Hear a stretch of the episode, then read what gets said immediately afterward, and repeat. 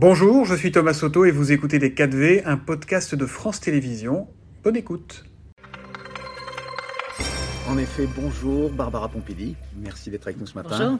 Vous êtes ancienne ministre, comme le disait Maya, de la transition écologique. Vous avez fondé un mouvement euh, qui s'appelle En commun. Vous êtes aujourd'hui député apparenté, c'est comme ça qu'on dit euh, Renaissance, mais euh, vous êtes en quelque sorte autonome. Vous avez votre mouvement, vous êtes toujours dans la majorité, on va en parler. Mais vous étiez aussi cette semaine participante à un sommet dont on a, qu'on a beaucoup évoqué, c'est ce sommet financier mondial qui veut rétablir les choses entre, dans le rapport Nord-Sud et tenter d'aider les pays les plus pauvres à faire leur dérèglement, à faire leur lutte contre le dérèglement climatique. Quel bilan vous en tirez? Est-ce que vous dites comme Emmanuel Macron qu'il y a un consensus pour réformer le système en profondeur ou alors comme le président brésilien Lula, très sévère, qu'il y a des institutions comme le FMI ou la Banque mondiale, dit-il, qui ne jouent pas le jeu? Moi, je considère que ce sommet était une étape importante pour faire évoluer notre système financier international. Et donc, euh, je pense que c'était très utile de le faire.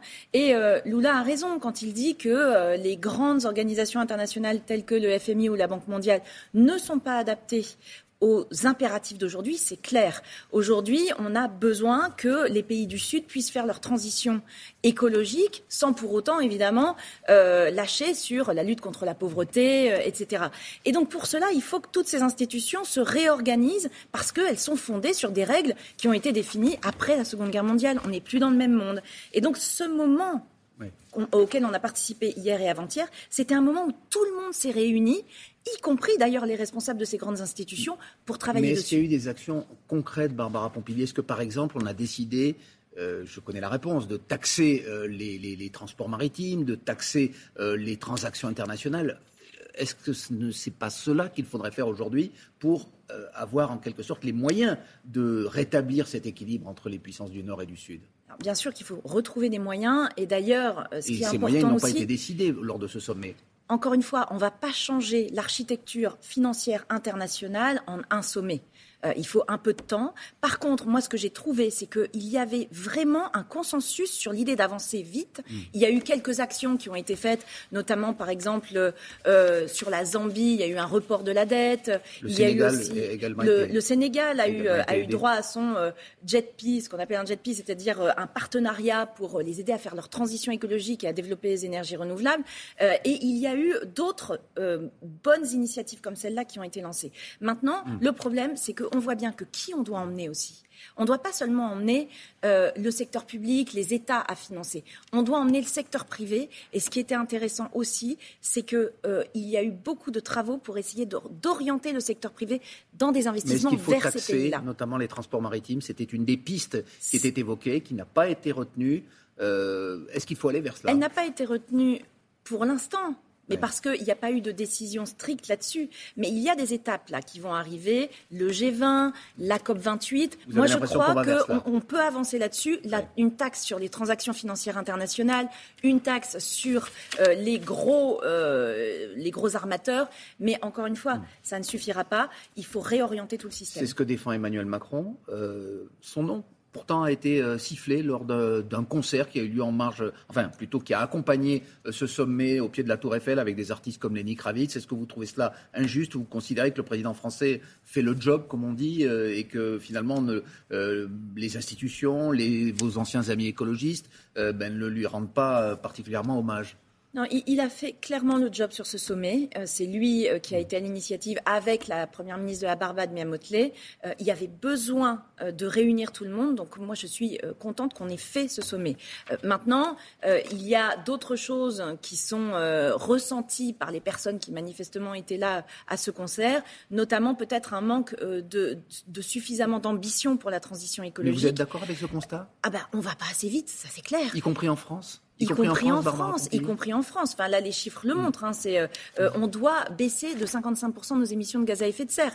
Euh, on est loin du compte. Maintenant, dire qu'on ne fait rien, là, ce serait complètement. Mais ça veut dire que la France n'est pas finalement ne donne pas suffisamment le bon exemple, même si euh, certains argumentent sur le fait que la France n'est responsable que de 1% des émissions à gaz à effet de serre. Est-ce que c'est un argument qui vous, ah, vous paraît cet recevable Cet argument des 1% est un argument qui est complètement fallacieux. C'est l'argument pour ne rien faire. on est responsable directement d'un pour cent des, émissions de gaz à effet de serre. Mais le problème, ce n'est pas ce qu'on produit sur notre territoire, c'est nos consommations. Ça, tout ce qu'on achète a été produit ailleurs. Et donc, si par exemple la Chine pollue autant avec ses euh, centrales à charbon, c'est aussi parce que c'est devenu l'usine du monde et que tout ce qu'on ne produit pas chez nous. aussi des Français qui voilà. changer. Et donc, et donc, ce sont aussi hmm. des habitudes à changer et euh, c'est toute une industrie aussi à relocaliser. Donc, ce travail est énorme. Euh, ne nous disons pas qu'il faut que les autres fassent, il faut aussi qu'on fasse. Alors, il y a une action très concrète sur laquelle vous vous êtes engagé, c'est la mise en place dans les villes des ZFE. Je rappelle ce que c'est. Ce sont les zones à faible émission, des quartiers, euh, en, gros, où il ne faudra plus aller en, voiture. Or, leur mise en place dans les villes de plus de 150 000 habitants est prévue à 2025, normalement. Et il y a une institution, notamment le Sénat, qui veut que ce soit reporté à 2030. Enfin, on voit bien, notamment les commerçants de centre-ville qui n'en veulent pas, pour certains, qu'il y a un débat autour de cette mesure coercitive. Qu'est-ce qu'il faut faire pour l'imposer? Et pourquoi vous considérez d'abord qu'elle est indispensable? C'est indispensable parce que euh, c'est fait pour lutter contre la pollution de l'air. La pollution de l'air, c'est 40 000 morts par an. Euh, pour donner un peu une idée, c'est dix fois plus que les accidents de voiture. Et c'est aussi euh, la troisième mort évitable après la cigarette et l'alcool. Donc on ne peut pas ne rien faire. Et si on ne faisait rien, on nous le reprocherait et on aurait raison. Donc après... La question, c'est comment faire pour que ce soit bien mis en place. La mission euh, sur laquelle euh, la Première ministre m'a demandé de travailler, c'est une mission pour aller voir ce qui se passe ailleurs en Europe. Ailleurs en Europe, il y en a 350 des ZFE. Elles ne sont pas faites exactement de la même manière. Euh, aujourd'hui en France, il y en a quatre qui sont mises en place. donc on est très loin du compte. Et, et, qui sont mises en place avec un certain nombre de difficultés. On va voir ce qui se passe en Europe. En Europe, il y a des endroits où ça se passe très bien. Je serai en Italie en début de semaine prochaine et je vais en retirer aussi des expériences Mais en tout cas, il faut pour aller vers trouver des solutions. ce système. Il faut que le ça plaise ou non euh, aux habitants ou aux commerçants. Non, pas, que ça, pas que ça plaise ou non. Il faut le faire, mais après, il faut bien le faire. L'idée, là, c'est d'aller récupérer aussi des, euh, des outils pour que personne ne soit laissé de côté. Il faut que tout le monde puisse continuer à se déplacer, se déplacer bien, y compris ceux qui vivent en dehors des ZFE, qui sont en campagne et qui doivent rentrer dans les ZFE. Moi, je peux vous garantir que si on met en place les bons outils, ça va bien se passer. Il faut surtout arrêter de faire peur aux gens. Ça va concerner assez peu de zones au début et on aura le temps progressivement d'avancer. Barbara Pompili, vous avez euh, regretté cette semaine la dissolution euh, des soulèvements de la Terre, cette association écologiste radicale hein, qui revendique des actions euh, parfois violentes pour faire entendre ses thèses. Pourquoi vous pensez qu'il ne fallait pas dissoudre ce mouvement? Ça a été décidé en gouvernement mercredi au Conseil des ministres. Parce que dissoudre une association, c'est s'attaquer quand même à la liberté euh, d'expression, à la liberté de s'associer. Donc il faut le faire de manière vraiment très précautionneuse. Euh, quand on dissout des associations qui sont euh, antisémites, qui appellent à des attentats terroristes, qui sont, qui, sont dans leur objet même racistes, xénophobes, etc., ça me paraît logique. Là, on parle d'associations qui défendent une action plus, plus forte pour la transition écologique. Et, et passages à l'acte contre certaines entreprises et, parfois. Des, et, des, passages à l'acte. Ça vous paraît légal Il n'y a bah, pas, non, non, non, il n'y a rien à redire là-dessus. Non, non, je ne dis pas ça. J'ai d'ailleurs euh, encore, euh, il y a peu de temps, fait une tribune contre la violence. Je pense que la violence n'est absolument pas une solution, que euh, stigmatiser des gens, ça ne marchera pas. On est tous dans le même bateau. Il faut plutôt essayer de se rassembler. Mais on a un état de droit en France. Mmh. On a des lois.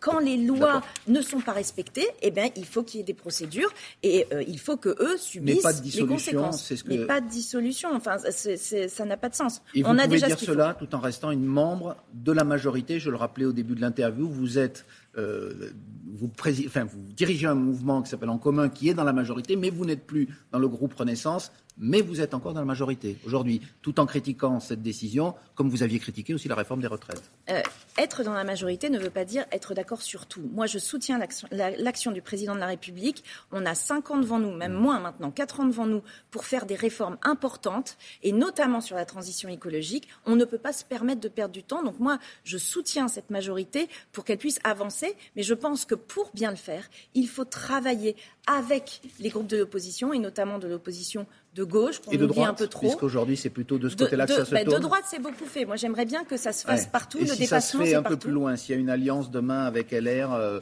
pour euh, la formation d'un nouveau S'il gouvernement S'il y a une alliance euh, de gouvernement avec un parti politique de droite, l'offre politique n'est plus la même que celle pour laquelle on s'était engagé un peu tous, qui Donc était vous le sortez dépassement. de la majorité à ce moment-là Euh, bah, Si ce choix est fait, c'est un nouveau choix politique dans lequel nous, de gauche, nous ne sommes pas inclus. Donc dans ces cas-là, ben, on en tirera des conclusions. Mais j'ai le sentiment que ça ne sera pas fait et qu'on va essayer de garder Vous un peu ce sens du dépassement. Borne reste Premier ministre, vous l'avez dit. Oui, je la, je la soutiens. Je pense qu'elle fait un gros travail, ingrat, mais qu'elle le fait bien. Vous reviendriez dans une équipe dirigée par elle?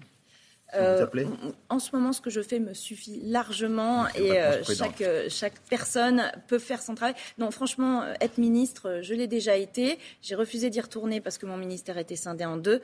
Euh, laissons d'autres faire ce travail-là. Moi, je travaille Merci. à mon niveau. Merci Barbara Pompili, donc ancienne ministre, on verra pour l'avenir.